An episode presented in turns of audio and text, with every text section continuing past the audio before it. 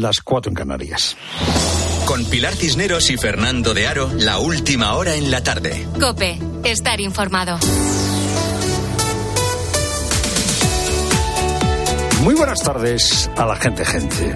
Marlowe, ¿qué era eso que usted decía hace un momento acerca de los lugares oscuros? Pensaba en tiempos muy antiguos. Cuando hace algunos años eh, se estrenó una película eh, titulada El corazón de las tinieblas. Eh, la película estaba basada en una novela que tiene el mismo título, El corazón de las tinieblas, del escritor Joseph Conrad. Y en ella se relata en la película y en la novela las barbaridades que hicimos los europeos en África a partir de la década de 1880. A partir de ese momento se produjo una especie de carrera para apropiarse de África.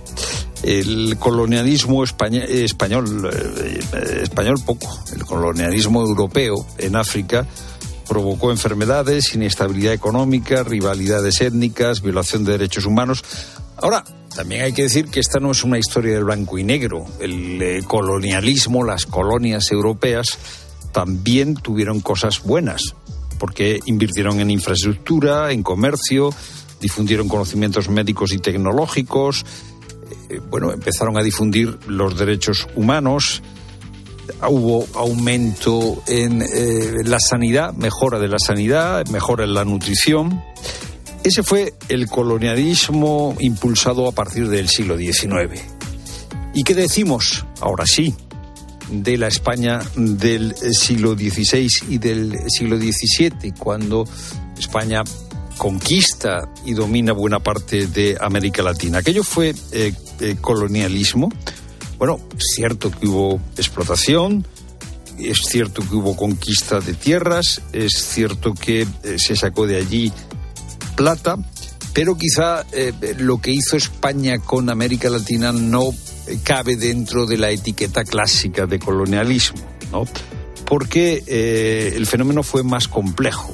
Inmediatamente hubo quien defendió a los indígenas, la propia Em, Isabel la Católica ordenó a eh, Colón que liberase a los eh, indios que había traído como esclavos. Es más complicado decir, por ejemplo, que se produjo un genocidio en, América Latina cuando la mayoría de las muertes fue por enfermedades. No digo con esto que eh, se pueda construir una leyenda rosa sobre lo que hicimos en América Latina. En cualquier caso, esto del colonialismo y de eh, las colonias vuelve a estar de actualidad porque el nuevo ministro de Cultura, Urtasun, eh, ha dicho que es necesario descolonizar los museos, es decir, que los museos que hay en España no tengan un enfoque colonial con las piezas que en ellos exhiben. Uno de los retos que nos hemos propuesto es establecer espacios de diálogo e intercambio que nos permitan superar un marco colonial o anclado en inercias de género o etnocéntricas que han lastrado en muchas ocasiones la visión del patrimonio, de la historia y del legado artístico. Bueno, este es un movimiento que se está produciendo en toda Europa, ¿no? Que no se tenga el enfoque hacia el mundo, hacia África, hacia Asia, que sea el enfoque colonial. Claro, bueno, esto puede estar muy bien, el problema es que está de moda una cosa que se llama la decolonización, que es sorprendente. Porque a base de reivindicar lo que había antes de que, por ejemplo, llegasen los españoles a América Latina, se reivindica un mundo indígena al que se le atribuyen eh, características que no tuvo, como si eh, la América anterior a la llegada de los españoles fuera más o menos que eh, el paraíso. La América a la que llegaron los españoles era una, una América en la que había sacrificios humanos. Era una América en la que había canibalismo. Era una América en la que había una poligamia eh, que sometía a la mujer a una tiranía. Quiero decir, el, el, eh, el, mundo anterior a la llegada de los españoles era un mundo profundamente cruel.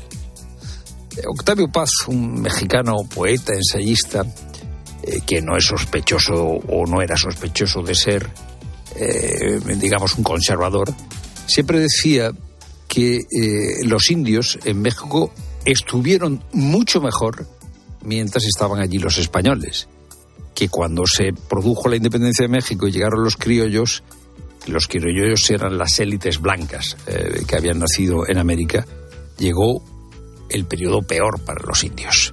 Es lo primero, no lo único. Buenas tardes, Pilar Cineros. Buenas tardes. El 70% de las incautaciones de droga en la Unión Europea se hacen en los puertos. El principal de ellos es el de Amberes, el número uno en la entrada de cocaína en territorio europeo. Es uno de los datos que han destacado en la presentación de la primera Alianza Europea de Puertos Públicos y Privados. Además, desde Bruselas advierten del peligro de que esta tendencia se traslade a muelles de pequeñas localidades. Paloma García Vejero. La Unión Europea tiene 1.200 puertos comerciales. Este de Amberes, donde nos encontramos, es el que más cocaína filtra, pero el peligro es que las redes de narcotraficantes esquiven los controles yéndose a otros más pequeños. La ministra belga habla en nombre de los 27. Sabemos que cada puerto europeo puede estar afectado. Sabemos que los criminales son muy creativos, muy ágiles y cambian su ruta. Por eso esta alianza hace falta una red para combatir esa red.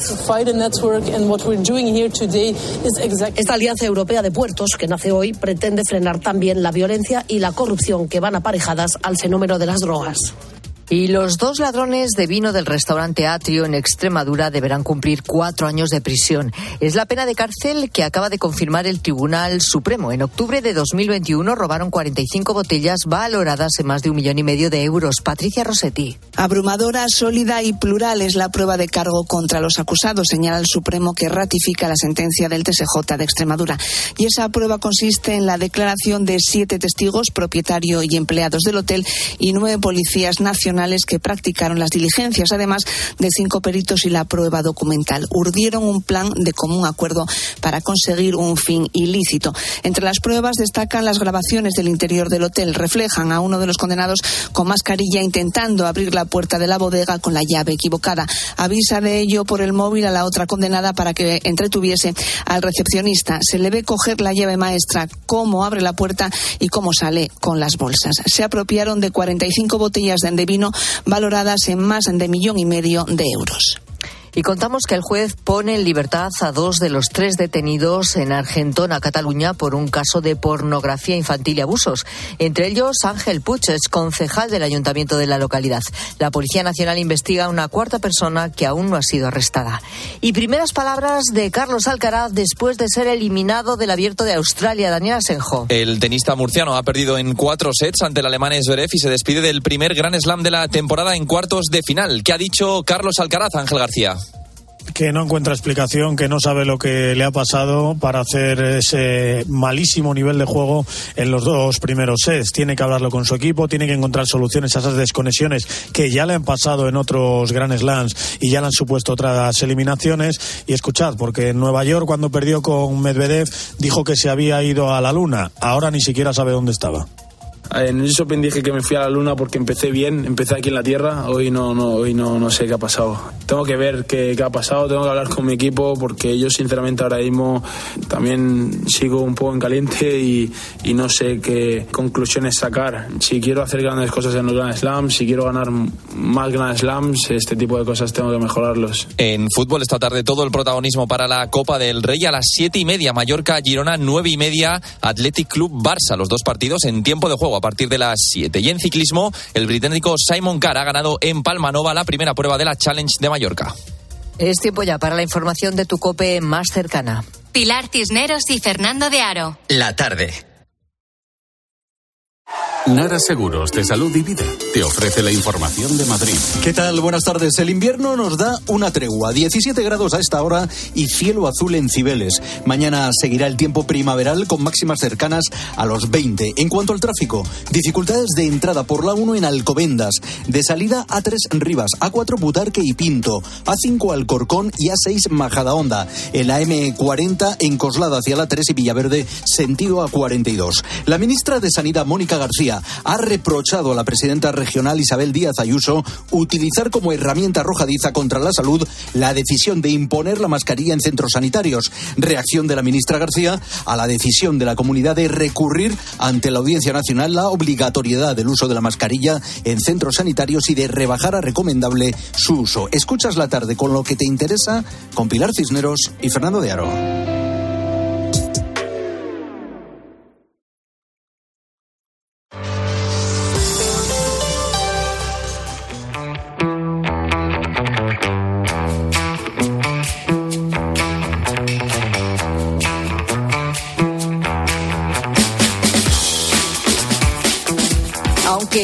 Quizá un poco pronto, eh, o quizá no tanto, no sé, el caso es que hoy en la redacción, los del equipo de este programa, ya hemos empezado a hablar de las vacaciones de Semana Santa.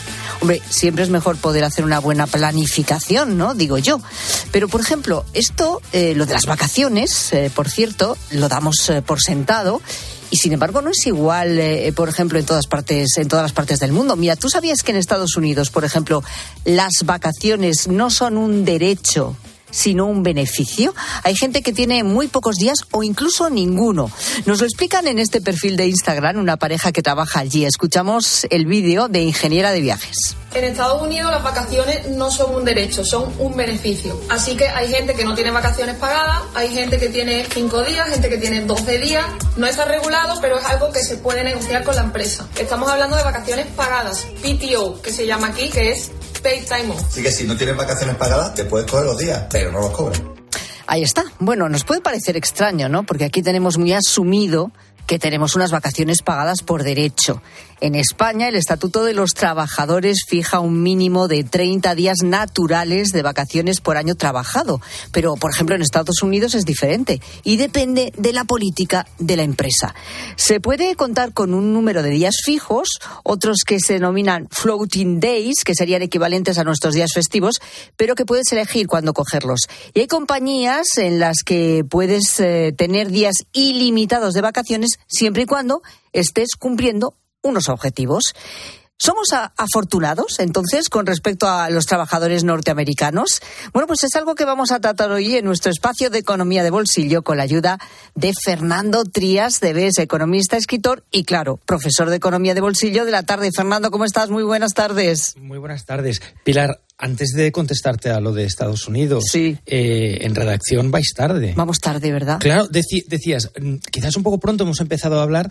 Eh, en realidad, la normativa dice que, eh, eh, o sea, no tienes, te, te, van a decir con 60 días de antelación, o sea, tienes como, como mucho, 60 días, que son dos meses, para darte cuáles son eh, las vacaciones. Entonces, si todavía no las habéis pedido, las de Semana Santa, este año, Semana Santa, el Viernes Santo, por ejemplo, cae el 29 de marzo. Fíjate. Estamos, hoy es día miércoles 24 de enero. Bueno, o sea, en realidad vais tarde pidiendo ya los tarde, días. Pero si son te, laborales, ¿eh? Te hablaré de nuestro caso particular, es decir, el de un medio de comunicación y de cómo se organizan Claro. los programas. Porque ya Claro. te digo yo que en mi caso, en nuestro caso, vamos pronto. Imagínate cómo funcionamos. Bueno, eh, eh, lo primero, ¿somos afortunados por contar con este derecho laboral reconocido a unas vacaciones pagadas? Mucho. Mucho. No, no, mucho, muchísimo. Muchísimo. Eh, sí, eh, hay, hay países también en Latinoamérica están más reconocidos que en Estados Unidos, pero de Estados Unidos es de traca. O sea, en Estados Unidos es que es, lo, lo ha dicho muy bien el testimonio. Dice no es, o sea, no, no es un, no, es un derecho, es claro. un beneficio que te dan. O sea, cuando Claro. contratas a entrar a la empresa dice bueno y negocio tantos días pagados. Entonces a ver luego tomarte días te puedes tomar, pero no te los pagan. Es, es un, es un mercado laboral mucho más libre. También te puedes tomar más días de los que te tocan, que aquí a lo mejor no te dejaría, no tendrías que negociarlo. Ahí probablemente puedes, pero sencillamente no te los pagan pero la desprotección sobre el trabajador es, es muy, muy, muy grande. Aquí tenemos, has dicho en la introducción, también lo quiero matizar por si algún oyente dice, ¿cómo que 30 días naturales?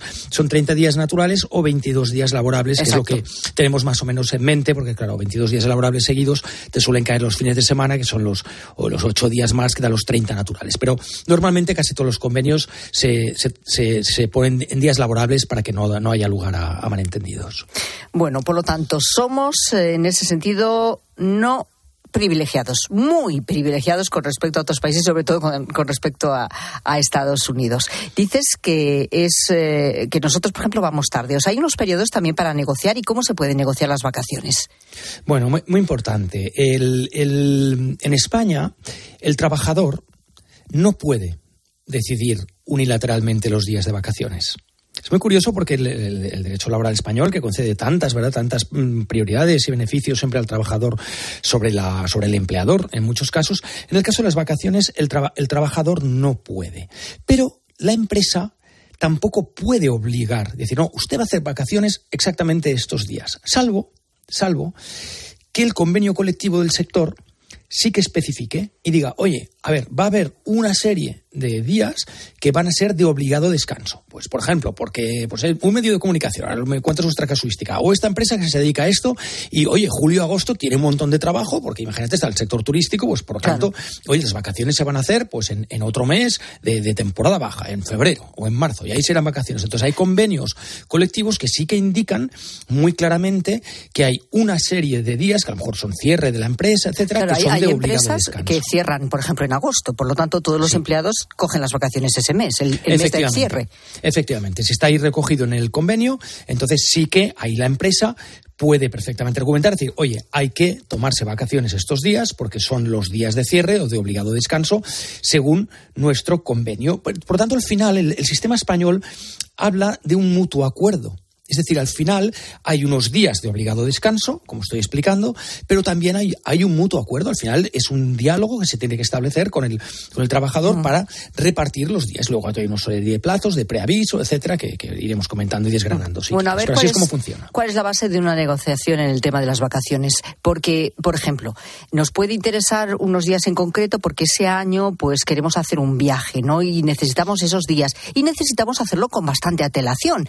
Pero a veces nos da un poco pues de pudor pedir esos días de vacaciones con mucha antelación. Eh, ¿Con qué antelación es razonable empezar a hablar de vacaciones?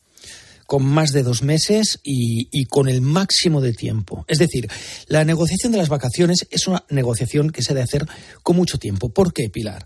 Y además hay, hay, conflictos laborales muy frecuentes con esto, no necesariamente que acaben en los juzgados de lo social, que también, sino también conflictos pues, a nivel luego de relación laboral.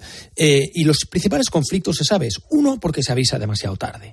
Dos, el jefe te dice que no. Y tercero, con los compañeros no te pones de acuerdo con los turnos. Entonces, ¿qué pasa? Esto no solo depende de uno mismo. Ah, no, es que yo tengo este viaje. Bueno, es que aquí, según de lo que se trate, va a haber que hacer eh, realizar turnos. Esto pasa muy a menudo, por ejemplo, en la radio, que Total, vamos, nos, el, pasa equipo, siempre. El equipo de producción tiene que, la radio nunca para. ¿Eh? Es, que, claro, Este, este, tipo de cosas, ¿no? Y, hay que hacer turnos. Las empresas que nunca cierran, no cierran poco, que también hay muchas, habrá que establecer eh, turnos. Entonces, ¿qué pasa? Que ya no son solo que yo tengo este billete, o tengo este viaje, o es que los niños, es que mis compañeros también tienen sus propias necesidades y, por lo tanto, la empresa tiene que recibir todo esto con tiempo y ver cómo lo compagina. Y por eso hay que hacerlo con muchísimo tiempo y luego tenerlo por escrito, es decir, eh, hacer una petición por escrito y tener una respuesta por escrito, muy importante. Luego, algo fundamental que mucha gente desconoce, que es, es decir, la, empresa tiene que contestarte. Tú haces la petición, la empresa tiene que contestarte. Si la empresa no te contesta y tú insistes, insistes y no te dice nada, al final se puede llegar a dar por tácito el silencio y decir, oye, no había respuesta, yo considero que eh, ya, de alguna manera, esto me lo dabas por bueno. Ojo, no utilizar esto eh, de manera capciosa y con mala fe. Mira, pues voy a hacer dos peticiones y como el jefe va de bólido y todavía está esperando otras peticiones, no me dicen nada. O sea, tampoco utilizarlo con mala fe y también el empresario, en todo caso, contestar muy rápidamente, decir, tengo que examinar el resto de trabajadores, te contestaré antes de tal día. El periodo legal, la empresa, hasta dos meses antes, no tiene por qué confirmarte nada y, de hecho, fíjate Pilar, esto también poca gente lo sabe, aunque te haya dado los días, ¿Sí? hasta dos meses antes te los puede cambiar. ¿Ah, sí? Sí, y tiene derecho a cambiártelos. Ajá. Bueno, esto es. La ley se lo permite. Es muy interesante lo que has, lo que has comentado. La ley se lo permite hasta dos meses antes. Sí. Otra cosa es que lo hables, oye, me voy a sacar los billetes, ya no me lo cambies, o no, pues de acuerdo, a lo mejor de viva voz, esto no te lo cambio. pero si luego se produjera una fuerza mayor, podría hacerlo. ¿eh? Comprendo. Bueno, como decimos, bueno, en España, por cierto, eh, hemos tenido vacaciones pagadas reconocidas desde los años 30, que se mantuvieron a lo largo de los 60, cuando se establecieron en 15 días y que en la Constitución del 78 ya quedaron blindadas. Como estamos contando, hoy disponemos de 22 días laborables de descanso retribuido por ley. ¿Y esas vacaciones las podemos coger entonces a lo largo del año? ¿O, el hecho de que podamos cogerlas en verano más días en Navidad o repartirlas ya depende de la propia empresa o cómo? ¿Cómo, sí. ¿cómo lo repartimos? no, de hecho incluso hay una leyenda urbana Mucha gente piensa, y seguramente algún oyente nos escucha, y dice, ah, pero si esto sabe que el trabajador 15 días los coloca él como quiera. Y no, no, 15 días tiene derecho al trabajador de los 30, 15 a ponerlos como desee. Esto no es verdad. Esto no es cierto. Es decir, esto funciona, como he explicado eh, eh, perfectamente, eh, según las necesidades de la empresa y a pesar de que no puede obligar a tú te vas de vacaciones tal día, sí que puede obligar, me reitero, en los días de obligado descanso o de cierre si están recogidos en el convenio. Claro, hay, hay Esto una de los 15 frase días o una Sí. coletilla normalmente que es por necesidad del servicio, ¿no?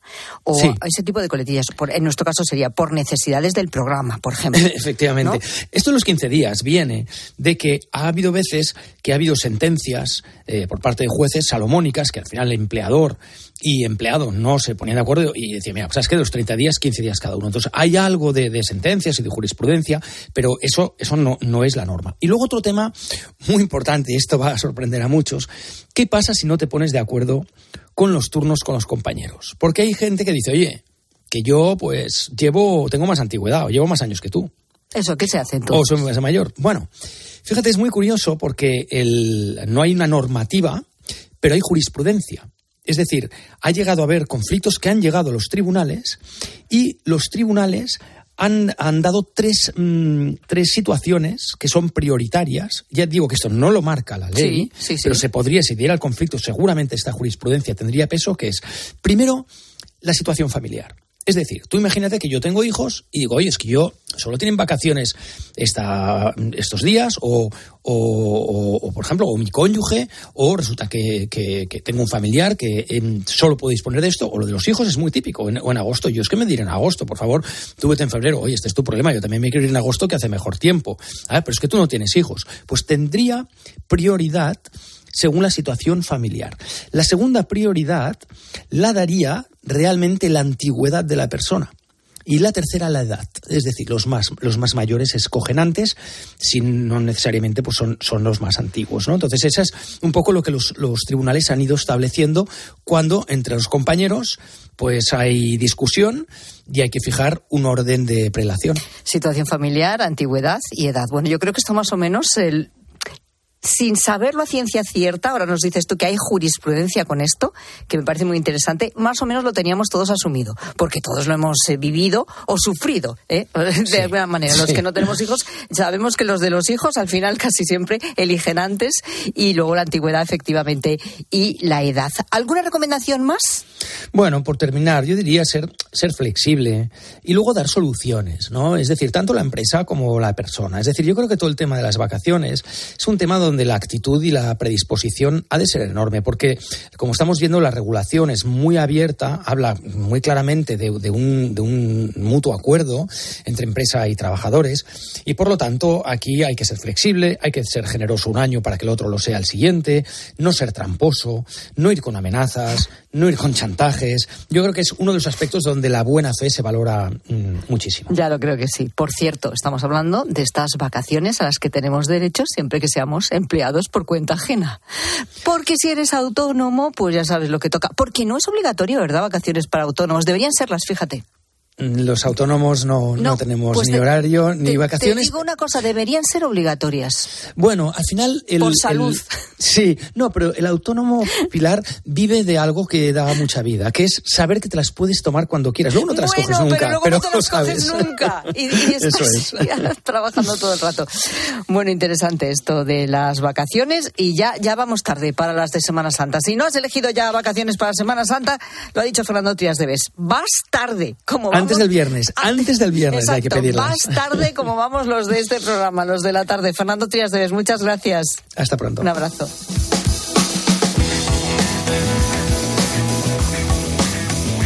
Y Ucrania ha derribado un avión militar ruso y Moscú dice que entre los muertos hay 65 prisioneros ucranianos. Fernando, ¿qué sabemos de esto? Eh, pues enseguida contamos que sabemos, pero Pilar, ¿te has fijado que llevábamos meses, no sé si meses, pero semanas sin hablar de la guerra de Ucrania? Pues Sí, ahí sigue, la guerra de sigue, Ucrania. Entonces, lo que sabemos es que un avión de transporte militar ruso se ha estrellado en la zona de Belgorod, que es una zona fronteriza que está pues a mitad de, de- ni en el norte ni en el sur.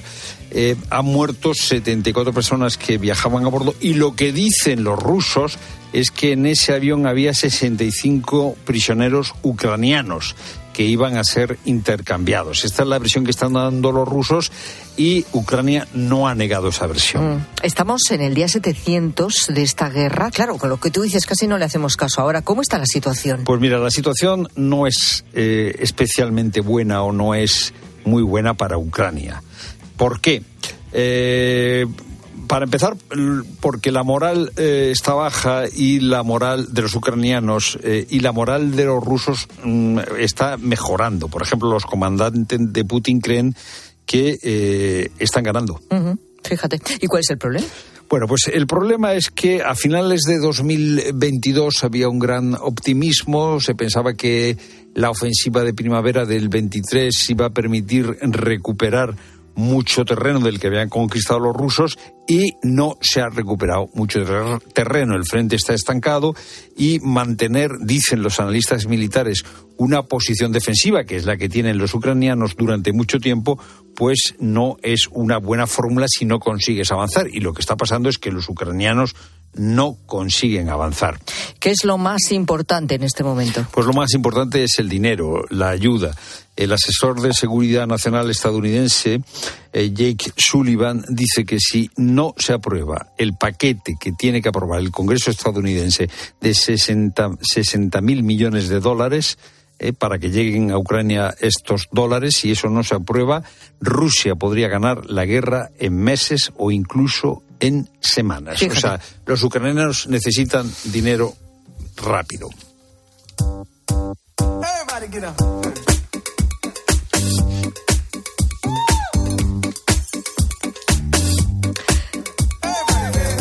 Miércoles 24 de enero y en la tarde y con la gente gente estamos hablando del Día Internacional de la Educación, que es hoy, pero sobre todo estamos hablando de la mala educación. Rosa, Fernanda, a ver qué dicen los oyentes. ¿Qué dicen los oyentes? Pues bueno, em, aquí va el caso de Luis. Buenas tardes, gente, gente. Para mí el colmo de la mala educación es cuando entras en alguna tienda, estás en el trabajo, en alguna sala, y tú con tu educación dices buenos días y solo estás esa persona y tú y se te quedan mirando como si hubieran visto un bicho raro y no dices nada y hay veces que delante de ellos sin cortarme ni un pelo me contesto yo mismo buenos días Luis me lo digo yo mismo Muy bien, hombre. buenas tardes Mira, esto Bueno, es- una buena directa. Hablábamos antes, ¿no? De, de no Sí, saludar. sí, del no saludo. Pero Eh, Esto del 0 al 10, ¿cómo lo calificaríais? Pues, Ponerle hombre, nota. Si hay dos personas, tú le saludas y la otra no te saluda, yo creo que es el colmo, como dice Es un Luis. 10, ¿no? De mala educación. Claro, si Ya. nadie dice nada, dice, pues bueno, ninguno de los dos nos hemos saludado, pero si Ya, saludas y no ya, te responden. Mira, yo me estoy acordando de una y es que a mí también me da mucha rabia la gente que no respeta tu espacio vital y se te pega. Espacio físico. Que espacio eso, eso es físico. mala educación, ¿no? Bueno, Pues- y eso, y eso cuánto tú, tú para, para no sentirte invadida, ¿cuánto espacio requiere? Es un poco. Un poco Un cuánto poco para que no me agobie. El otro día en la- en el supermercado, en la cola, había una señora que estaba pegada a mí. Ya me tuve que dar la vuelta y decirle, señora, que hay, Que corra el aire. que hay espacio. es. Pero estaba la cola. Estaba, sí, pero se te pega detrás que no te puedes ni mover porque le, le estás dando. A mí eso ya me parece que desde ahí ya, ya- ya no. eh, o sea, hay que mantener una distancia de seguridad. Efectivamente. Dirías. Y esto ya ni te cuento. Hola gente, gente. A mí no hay nada que me fastidie más la gente que se te pone a hablarte a un palmo o dos palmos de la cara. A ver, que si estás a medio metro o a un metro también te oigo y también te entiendo. Eso me, me- vamos, me encangrena. Pero hay otra cosa todavía peor, que es cuando la gente te habla con la boca llena de comida. A ver, por favor, es que nos han dicho en vuestra casa cuando eres pequeño que con la boca llena no se habla. habla. Por favor, por favor. Sí, sí, un sí, sí. saludo, gente, gente. Espacio, Espacio. de seguridad y... eh, En boca cerrada no, no entramos. Hombre, y los No, que te están sí, dando con el sí, brazo sí, todo el sí, tiempo sí. mientras hablan contigo, te dicen. Eso de ¿me entiendes? ¿Me eso- entiendes? pero ¿Me vamos a ver, entiendes? aquí, ¿Me vamos, entiendes? Yo por, por hacer de abogado del diablo. Venga. Nosotros estamos siempre muy orgullosos de ser eh, muy mediterráneos y muy tocones. O sea, hay otros países en que si tú tocas a alguien, tocas, digo, le, le- le- le pones una, bra- una- mano en el hombro, le, das un golpecito y tal. Se considera una invasión de la privacy eh, que vamos prácticamente, sí, sí, de la privacidad que prácticamente llaman a la Guardia Civil. Allí no hay Guardia Civil, pero llaman a la policía. Claro, nosotros defendemos el tocarnos. Claro. Sí, pero una A cosa ver, es eso y otra cosa es el pesado del amigo que te está hablando contigo y te está dando el brazo todo el tiempo, Ya. sin necesidad. Ya. Y no, si- el desconocido que efectivamente es desconocida, que se te pega mucho, por ejemplo, en la cola, como tú Que decías. sí, que sí, que sí, que no o te alguien conoce. que no conoce. Aquí, por ejemplo, eh, eh, eh, en la COPE somos muy tocones, ¿eh? ¿Quién Hay- dice eso? A ver. Hay, hay unas despedidas aquí.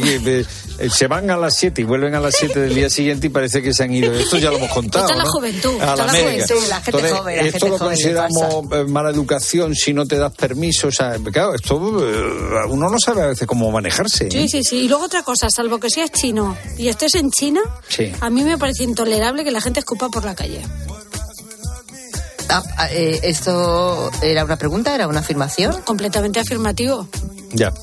Pero hay algún oyente que está contando eso. Creí que ibas a meter un sonido. ¿Qué- qué vamos Ah, a no, que es una cosa mía. Ah, Ah, vale, pues va- estoy de acuerdo. claro, es una cosa mía, por supuesto. Pues, pues, Ah, por hombre, aclamación lo- popular, lo, aprobado. saco aquí en la Siguiente, siguiente decreto. Pues por sacado. eh, decreto Muy ley. bien. Y luego volvemos a la, volvemos a la Antes, carretera. antes ponía prohibido, eh, eh, prohibido el cante y escupir en la escupidera. O sea, los bares ponía eso. Hombre, claro. ¿No te acuerdas? Sí, te- no. Es asqueroso, Es escupir. asqueroso, completamente, Eh, Por la calle. Miguel Ángel, camionero y de mala educación, puede hablar un rato. Buenas tardes, gente, gente. En la carretera me adelantan, me sacan el dedo. Cuando hay atascos se te incorporan todos. No sé, por, por el intento de que va a llegar antes, que va a llegar antes. Claro, ven al camión, pues este va lento. Pero hay a veces que me pego tanto al coche de delante o al camión de delante, pues que no les dejo ni hueco para, para meterse. Y se enfadan, ¿eh? Y todavía sacan el brazo eh, como diciendo que pasa o meten el coche a punto de que les golpee. O sea, mala educación, toda. La hemos perdido totalmente. Buenas tardes. Pero yo vuelvo a lo del, a lo de- no a qué del escupitajo. Eso eh, eh, no es de maleducado. Eso es de cerdo. Que no es lo mismo. O sea, maleducado, maleducado. es muy asqueroso. Y un cerdo es un cerdo. Pero hay mucha gente que lo hace, ¿eh? No. No, Y- mucha tampoco. Bueno, pues yo sí que veo a gente que... ¿Tú Bueno, por, por- por dónde andas tú? pues, pues yo sí que veo gente que lo hace y lo hace porque lo, van delante mío y veo como digo un poco más y me, y me dan el pie. O sea, No. hay veces que, es que eso- resulta eso molesto, ¿Te ha pasado últimamente o qué? pero pasa. Sí. Últimamente no no, nos pero más detalle que No, pero a veces también pasa tarde. ¿eh? cuando estás viendo un partido de fútbol, ¿cuántas veces ves escupir a los futbolistas? Pero y eso es entiendo que, Bueno, eh, bueno, entiendo que lo tienen que hacer, que a lo mejor lo tienen que hacer por la supervivencia. Claro, Ya, eso no sé yo. pero que no lo saquen en modelo la social tele. eh, que la gente aprende y Bueno. tal. Hombre, Bueno, lo estás viendo en ¿qué ellos todo el tiempo. Tú criticas mucho el fútbol últimamente. ¿eh? Mucho, Eh, mucho. Vas ¿Qué a, tener, remedio? vas a tener lío tú, ¿eh? ¿Qué dices? ¿Cuándo has tenido un problema por alguien lío en casa tú. eh, muy mal educado que encima le has tenido que llamar la atención? ¿Qué no aguantas de la mala educación? ¿Qué te pone de los nervios? Te lo estamos preguntando esta tarde. Notas de voz al 607150602. Y lo estamos contando, el Ministerio de Cultura pretende descolonizar los museos nacionales. ¿Pero qué significa eso, Fernando? Pues no lo sé, muy bien. Eh, eh, vamos a ver eh, qué significa, qué se está haciendo en otros países. ¿España fue un país colonial o no lo fue? ¿Qué fue lo que teníamos en América? ¿Colonias o eh, era otra cosa? Enseguida vamos con el asunto. Pilar Cisneros y Fernando de Aro. La tarde. Cope, estar informado. Al caer la tarde, Expósito. Hoy hablamos del conocido como timo del amor. ¿Cómo actúan estas redes? ¿Qué se puede hacer para evitar esa estafa? Lo mejor es saber algunas historias reales que permitan descubrir la manera de los ciberestafadores del amor para actuar. Mira, te cuento el caso de Blanca. y enseguida se puso a hablar conmigo y ya ahí detectó que yo entraba en el perfil de persona vulnerable en ese momento. Blanca asegura que ese perfil falso que estaba detrás fue capaz de construir un personaje que encajaba perfectamente en el tipo de hombre perfecto para ella. De lunes a viernes, de 7 de la tarde a 11 y media de la noche, en Cope encendemos la linterna. Con Ángel Expósito.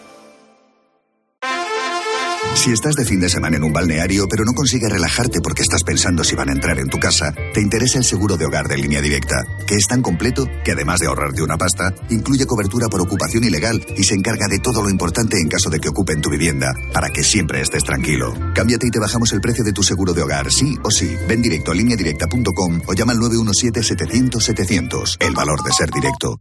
Prepárate para disfrutar de un hogar súper renovado cambiando tu suelo, tus puertas, actualizando el baño o mejorando la calefacción y sumando confort en toda la casa con las super ofertas del Leroy Merlin. Ahorra con descuentos de hasta el 35%, solo hasta el 1 de febrero. Aprovecha nuestras super ofertas comprando en leroymerlin.es, en la app en el 910 49 99 99 o en tu tienda Leroy Merlin. Te lo digo o te lo cuento. Te lo digo. Tenemos todos los seguros contigo y aún así, ¿pagamos de más? Te lo cuento. Nosotros nos vamos a la mutua. Vente a la mutua con cualquiera de tus seguros. Te bajamos su precio, sea cual sea. Llama al 91 555 5555. 91 555 5555. Te lo digo o te lo cuento. Vente a la mutua. Condiciones en mutua.es. Más que 60 consigue un sexy 60% de descuento en tus nuevas gafas. Infórmate en soloptical.com. Soloptical, solo grandes ópticas.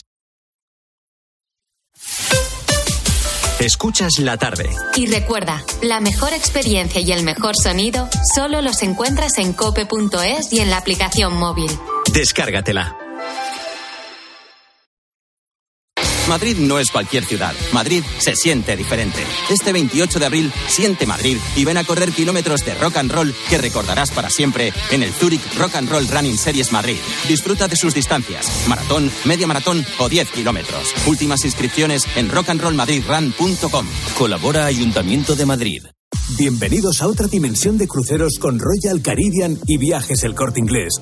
Aprovecha la salida desde Barcelona del barco más grande de Europa, Oasis of the Seas. Reserva con hasta 300 euros de descuento, niños gratis y los mejores espectáculos incluidos. Consulta las condiciones de tu crucero Royal Caribbean en Viajes El Corte Inglés.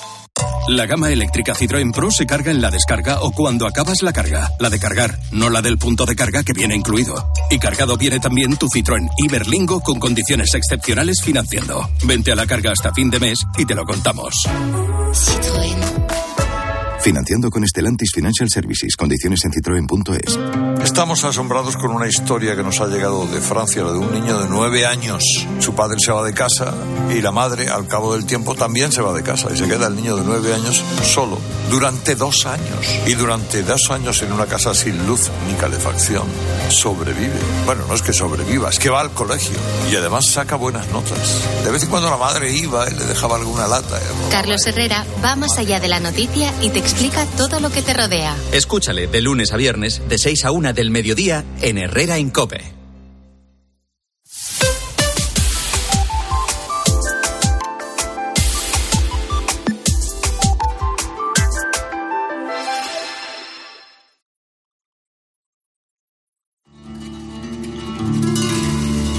Pilar Tisneros y Fernando de Aro. La tarde. Cope, estar informado. Uno de los retos que nos hemos propuesto es establecer espacios de diálogo e intercambio que nos permitan superar un marco colonial o anclado en inercias de género o etnocéntricas que han lastrado en muchas ocasiones la visión del patrimonio, de la historia y del legado artístico. Es el ministro de Cultura, Ernest Urtasun, que compareciendo en el Congreso apostó eh, a comienzo de semana por apartar el colonialismo de los museos. ¿Qué es esto de apartar el colonialismo de los museos? Bélgica tenía un museo sobre África que era terrorífico, una cosa racista, colonialista, espantosa. Y Bélgica ha cambiado radicalmente eh, su museo. Entonces, bueno, yo creo que eso es algo que nosotros poco a poco tenemos que empezar a hacer. El ministro eh, se refiere a eh, Bélgica, donde según algunos, había propaganda colonial. Bélgica, la verdad es que tiene un pasado colonial bastante oscuro. Y luego, eh, además de eh, rechazar el pasado o la propaganda de un pasado colonial, lo que se reclama también por algunos es que se devuelvan las piezas que eh, se obtuvieron en las colonias. Eh, por ejemplo, el Reino Unido, no hay que ver más que el, el British Museum, pues muchas piezas son de sus antiguas columnas. ¿Se pueden descolonizar los museos? ¿Se deben descolonizar los museos? María Saavedra es profesora de Historia de la Universidad CEU San Pablo. Profesora Saavedra, buenas tardes. Hola, buenas tardes, Fernando. Y Esteban Mira Caballos es profesor, eh, historiador y autor del libro El descubrimiento de Europa, indígenas y mestizos en el viejo mundo. Profesor Mira, buenas tardes. Buenas tardes, un placer estar con vosotros y con vuestros oyentes. Vamos a ver, eh, ¿se puede aplicar eh, eh, la palabra colonia a lo que tuvo España en América? Quiere decir, eh, eh, ¿los virreinatos eh, fueron colonias, profesora Saavedra? No, Fernando, como tú sabes, pero por lo visto hay gente que no lo tiene tan claro, aquello no fueron, no fueron colonias. Y desde luego no fueron colonias con el sentido que hoy hablamos de colonias que son las que se desarrollaron en el siglo XIX precisamente por parte de franceses, belgas, etcétera, ¿no? La incorporación de los territorios de ultramar, pues claro, era América, pero también eran los territorios del Pacífico, eran las Filipinas, otros archipiélagos como la isla de Guam. Mm, aquella incorporación se hizo como reinos de la monarquía hispánica, que de alguna manera eh, es el resultado de lo que la propia monarquía había ido configurando tras el proceso de reconquista. Es decir, cuando se construye la, la monarquía con la unión de los reinos de Castilla, de Aragón, de Valencia, eh, de Granada, eso sirve como de modelo para ir incorporando otros territorios y así es como se incorporan los territorios americanos. Por lo tanto, no tiene ningún sentido hablar de colonias en el, desde el punto de vista que están hablando tanto el ministro como algunas voces eh, para referirnos a los territorios americanos o ultramarinos de la monarquía hispánica. Esteban, no sé si coincide con la profesora Saavedra. Hombre, no fueron colonias, pero sí hubo una cierta explotación, ¿no? Esteban. Obviamente, bueno, eh, el modelo, eh, digamos, expansivo español del imperio español fue absolutamente diferente al de otros imperios de la Edad Moderna, ¿no? Em, evidentemente se incorporan como virreinatos, no se utiliza además la palabra colonia y por supuesto si se compara con la edad em, contemporánea no tiene nada que ver con eso. Es verdad que en el siglo XVIII, cuando llegan los Borbones a España, bueno, pues ya Campomanes utiliza la palabra colonia y que, bueno, efectivamente, bueno, pues eran territorios donde había ese pacto colonial, claramente a partir del siglo XVIII, pero sin embargo no existió ese tipo de explotación de otros imperios y, por supuesto, lo que nunca existió en España fue un afán de rapiñar obras de arte. No se dio en el imperio español, así como sí que se dio en otros imperios, ¿no? Y sí que lo practicaron, por supuesto, bueno, pues los franceses, el Louvre, fruto de la rapiña por toda Europa, sobre todo los ejércitos napoleónicos, en el British, en el Museo de Berlín, sí que en otros. No es el caso de España en absoluto. Naciones Unidas ha pedido a Bélgica que se suprima la propaganda colonial en los museos, en, ese país, por ejemplo, en su Museo de África. ¿Hay propaganda eh, colonial en nuestros museos, profesora Saavedra? Yo animaría al que tenga esa duda a visitar nuestro Museo de América que es una auténtica joya. Es verdad que está fuera, digamos, de, del espacio tradicional de los museos. Poco conocido, poco conocido este museo. Es ¿eh? poco conocido y es una, ya digo, es una joya, ¿no? Porque hay muchas piezas que proceden de colecciones reales, de colecciones particulares. Y precisamente, si, así como el ministro habla de que los museos tienen que ser vivos, que tienen que ser espacios para el diálogo, yo pienso en concreto en el de América, también en la antropología, pero me fijo especialmente en el de América, es el gran espacio del diálogo, porque si uno quiere conocer cómo eran los mm, pueblos que ahora se llaman originarios, ¿no? cómo eran las culturas, las religiones de los pueblos que poblan América antes de la llegada de los españoles, tiene ese espacio para conocerlo. Nosotros tenemos muchas piezas y el, digamos, el, el argumento narrativo del museo tiene un enorme respeto por las culturas.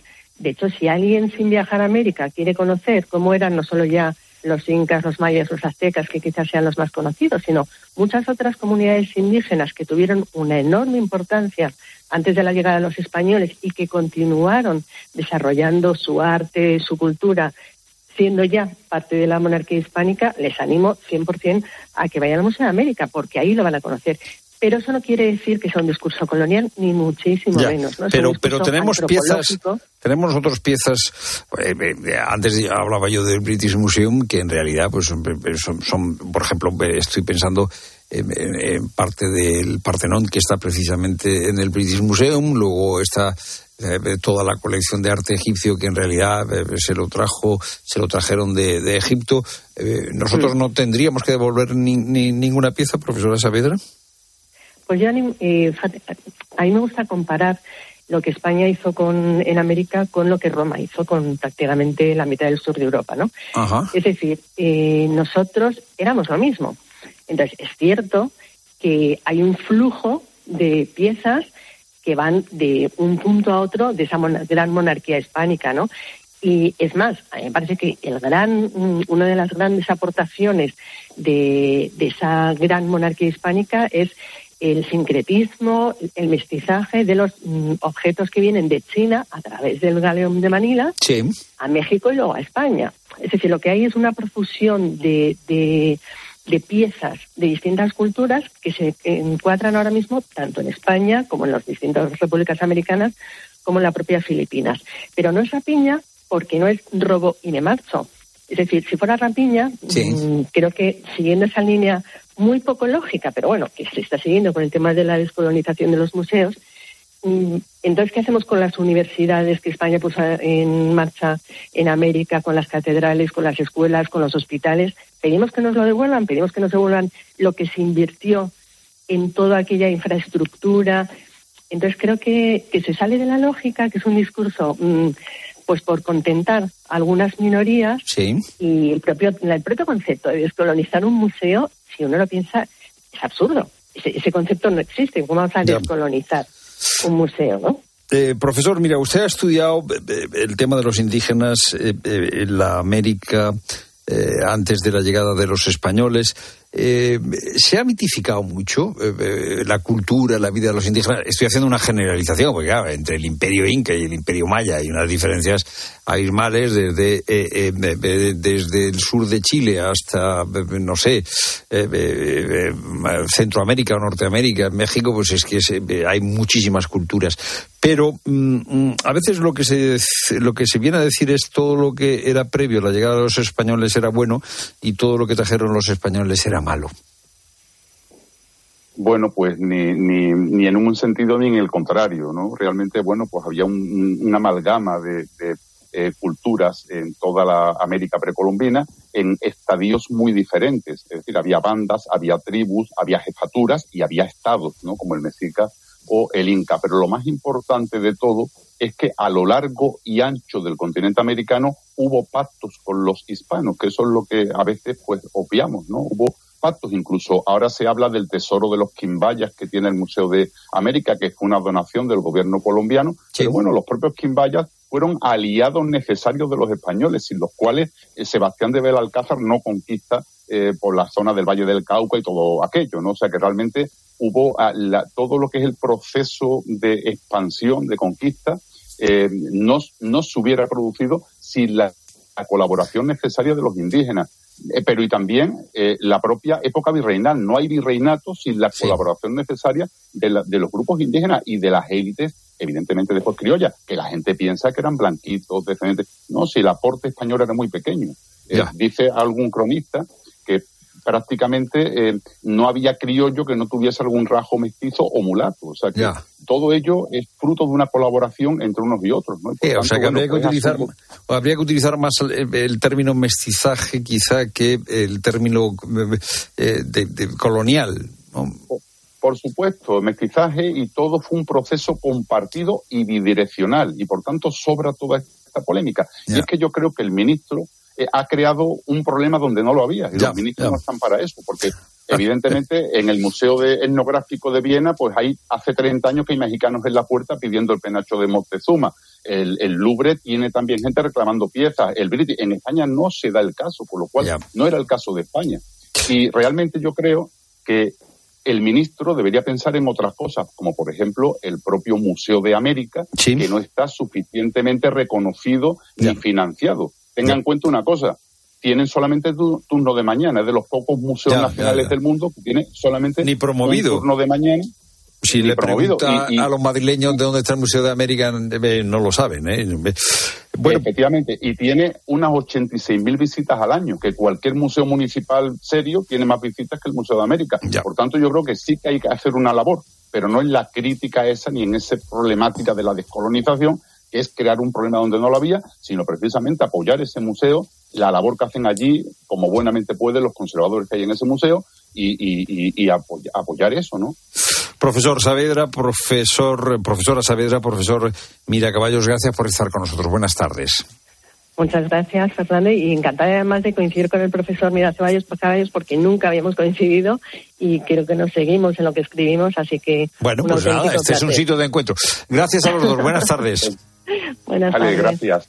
Bueno, Pilar, pues eh, nos dicen los que saben de esto que el ministro eh, mejor que resuelva problemas y que no cree problemas que no existen.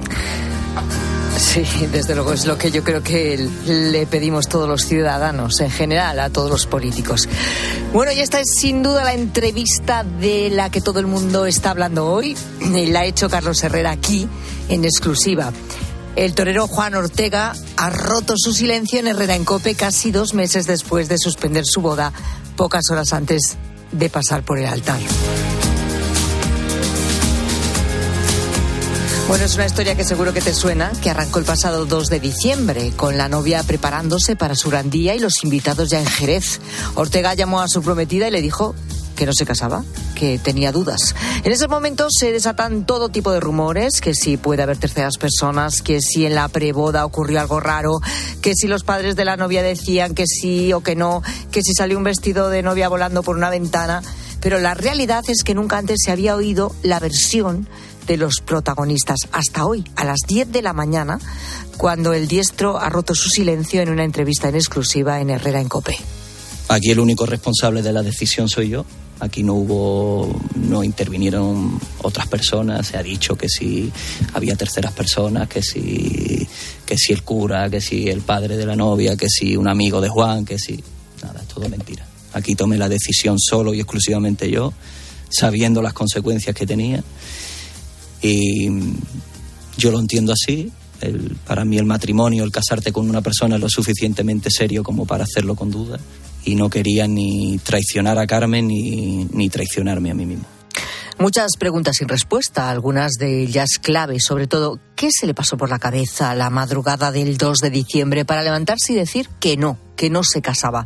Bueno, él mismo la ha intentado responder eh, durante meses, eso sí, si algo tiene claro es que no fue ningún calentón y que no actuó de forma correcta. Y es verdad, y, asumo mi equivocación y pido perdón, porque mm, no por la decisión en sí, sino por, por el momento en el que la tomé, porque al final una, tomar esa decisión unas horas antes de la boda, con todo organizado, con todos los invitados allí, eh, entiendo del daño que puedas causar del trastorno. El dolor, pues, mira, el dolor hubiese tomado la decisión unas semanas antes, un mes antes o un año antes, hubiese sido lo mismo, porque al final no deja de ser una ruptura entre dos personas que se quieren pero hombre, entiendo que las circunstancias todo hubiese sido distinto. La verdad es que llama bastante la atención eh, el temple, ¿no? Del torero a la hora de responder a las preguntas de Herrera. Reflexivo, pero seguro. ¿Tú dirías en tu descargo que es una decisión de la que no te arrepientes, pero sí te arrepientes de haber administrado mal los tiempos? Sí, sí, lo, lo asumo totalmente. Lo gestioné mal, al final son muchas circunstancias, ¿no?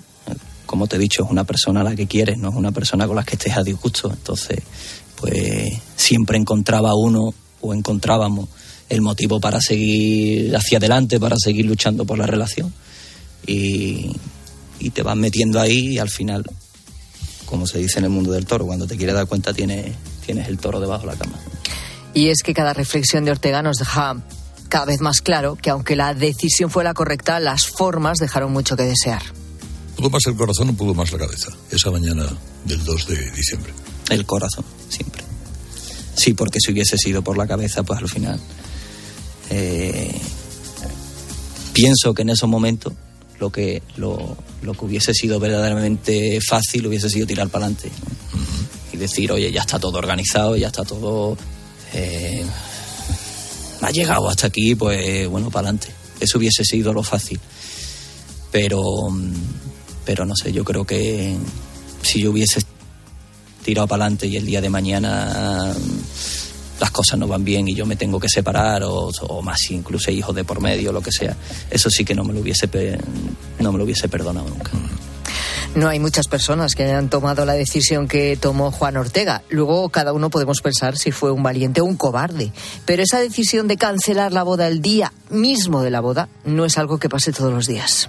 Estaba solo en mi habitación. Mm, llamé a la primera persona a la que llamé para decírselo fue a Carmen. Como es lógico. Luego a mis padres y luego, y luego al cura. Al final era la persona que nos iba a casar. Entonces y a partir de ahí, pues, pues nada, consecuente con, con mi decisión. Bueno, y te puedes imaginar cómo pudo ser esa llamada con la que era en ese momento su prometida, con Carmen Ote. ¿La conversación con ella fue breve o intensa, larga? ¿Estaba ella relajada? ¿Podía hablar? Fue dura, claro. Fue muy dura la, la conversación porque, bueno, tiene poca explicación, ¿no? El momento, la circunstancia. La verdad, lo de menos, lo de menos era la boda. En esos momentos lo de menos la boda. Lo que verdaderamente importa es que, oye, se termina una relación con una persona a la que quiere. Y ya está. ¿Cómo es vuestra relación ahora? ¿Seguís hablando alguna vez? Pues mira, al contrario de lo que pueda se pueda imaginar la gente, la verdad que tenemos mm, nos seguimos manteniendo mucho cariño, mucho respeto y, y los dos tenemos mucha paz, ¿no? porque al final fue ha sido algo por lo que hemos peleado mucho, hemos luchado y las cosas no, no han salido para adelante, pues ya está. Y la gran pregunta, ¿habrá una segunda oportunidad?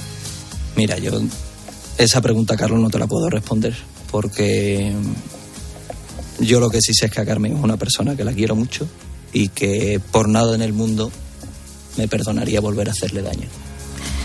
Es la exclusiva del día, la entrevista del momento de la que todo el mundo habla, esa conversación que no tiene desperdicio de Carlos Herrera y el diestro Juan Ortega. La entrevista, por cierto, la puedes volver a escuchar y también ver el vídeo en nuestra web en cope.es. ¿Y sabes quién es Isidre Esteve? Bueno, pues eh, acaba de correr el Dakar. Es un hombre que desde luego sabe perfectamente el significado la- de la palabra superación. En un instante, aquí en la tarde, hablamos con él, con Javi Nieves y con Isidre Esteve. Estás escuchando La Tarde de Cope. Y recuerda que si entras en cope.es, también puedes llevar en tu móvil las mejores historias con Pilar Cisneros y Fernando de Aro. Es momento de ahorrar con nuestra bajada de precios en 500 de tus productos favoritos marca Carrefour. Como galletas tostadas, jabón de Marsella, nuggets de pollo y... Bueno, no te voy a decir los otros 497 que estaríamos aquí hasta mañana. Tú ya sabes cuáles son tus favoritos y costando menos, seguro que te gustan más. Carrefour, aquí poder elegir es poder ahorrar. Madre mía, qué golpe. Parece que tu coche se pelea con una columna. Con el seguro de coche de línea directa, no solo te ahorras una pasta, sino que además puedes escoger el taller que quieras aquí o en Chipiona. Y si eliges taller colaborador, también tienes coche de sustitución garantizado y servicio de recogida y entrega. Cámbiate ahora y te bajamos el precio de tu seguro de coche, sí o sí. Ven directo a lineadirecta.com o llama al 917-700-700. El valor de ser directo. Consulta condiciones. Ahora en Carglass queremos que mejores tu visión cuando conduces bajo lluvia. Por eso, con la reparación o sustitución de cualquier luna, te aplicamos el tratamiento anti lluvia gratis. Carglass cambia, Carglass repara. Promoción válida hasta el 10 de febrero. Consulta condiciones en carglass.es. Si lo que necesitas es oír esto, necesitas la Semana del Caribe de Viajes del Corte Inglés. Disfruta de Punta Cana todo incluido desde 900 euros y reserva ya desde solo 15 euros. Además, en gastos de cancelación, traslados desde tu ciudad y si encuentras un precio mejor, te lo igualamos. Consulta condiciones en Viajes del Corte Inglés. En Lowy somos más cañeros que nunca, porque te traemos nuestra mejor ofertaza. Fibra y móvil 5G por solo 29,95, precio definitivo. Si quieres ahorrar, corre a lowy.es o llama al 1456. Escuchas la tarde. Y recuerda, la mejor experiencia y el mejor sonido solo los encuentras en cope.es y en la aplicación móvil. Descárgatela. ¿Te lo digo o te lo cuento? Te lo digo, soy buena conductora. ¿Y aún así me subes el precio? Te lo cuento. Yo me voy a la mutua. Vente a la mutua con cualquiera de tus seguros. Te bajamos su precio, sea cual sea. Llama al 91 555 5555. 91 555 5555. Te lo digo o te lo cuento. Vente a la mutua. Condiciones en mutua.es. HSN te apoya para superar la cuesta de enero, con descuentos diarios en proteínas, carbohidratos, recuperadores, extractos herbales, salud y bienestar y alimentación saludable. Cumple tus propósitos 2024. Haz tu pedido en hsnstore.com. HSN, nutrición de calidad para una vida sana. ¿Sí, papá? Hija, Yastel nos ha mejorado la tarifa. ¿Otra vez? ¿La fibra? Sí, y los gigas. Pero papá, que a mis amigos no se la han mejorado. Lo siento, hija, es que somos de Yastel. ¿Pero qué quieres? ¿Que mole más todavía? ¡Más! Seamos sinceros, a todos nos gusta mejorar. Por eso en Yastel volvemos a mejorar las tarifas por el mismo precio. Llama al 1510. La NASA ha publicado su primer informe sobre la existencia de ovnis, objetos volantes no identificados. Algo de importancia debe tener Gaona. Lo que han dicho al final es algo así como no tenemos idea de lo que son los ovnis, ufos o fanis o como quieras llamarlo. En Cope de 10 de la mañana a 2 de la tarde, los sábados y domingos, el mejor entretenimiento lo encuentras en fin de semana con Cristina López Slichting.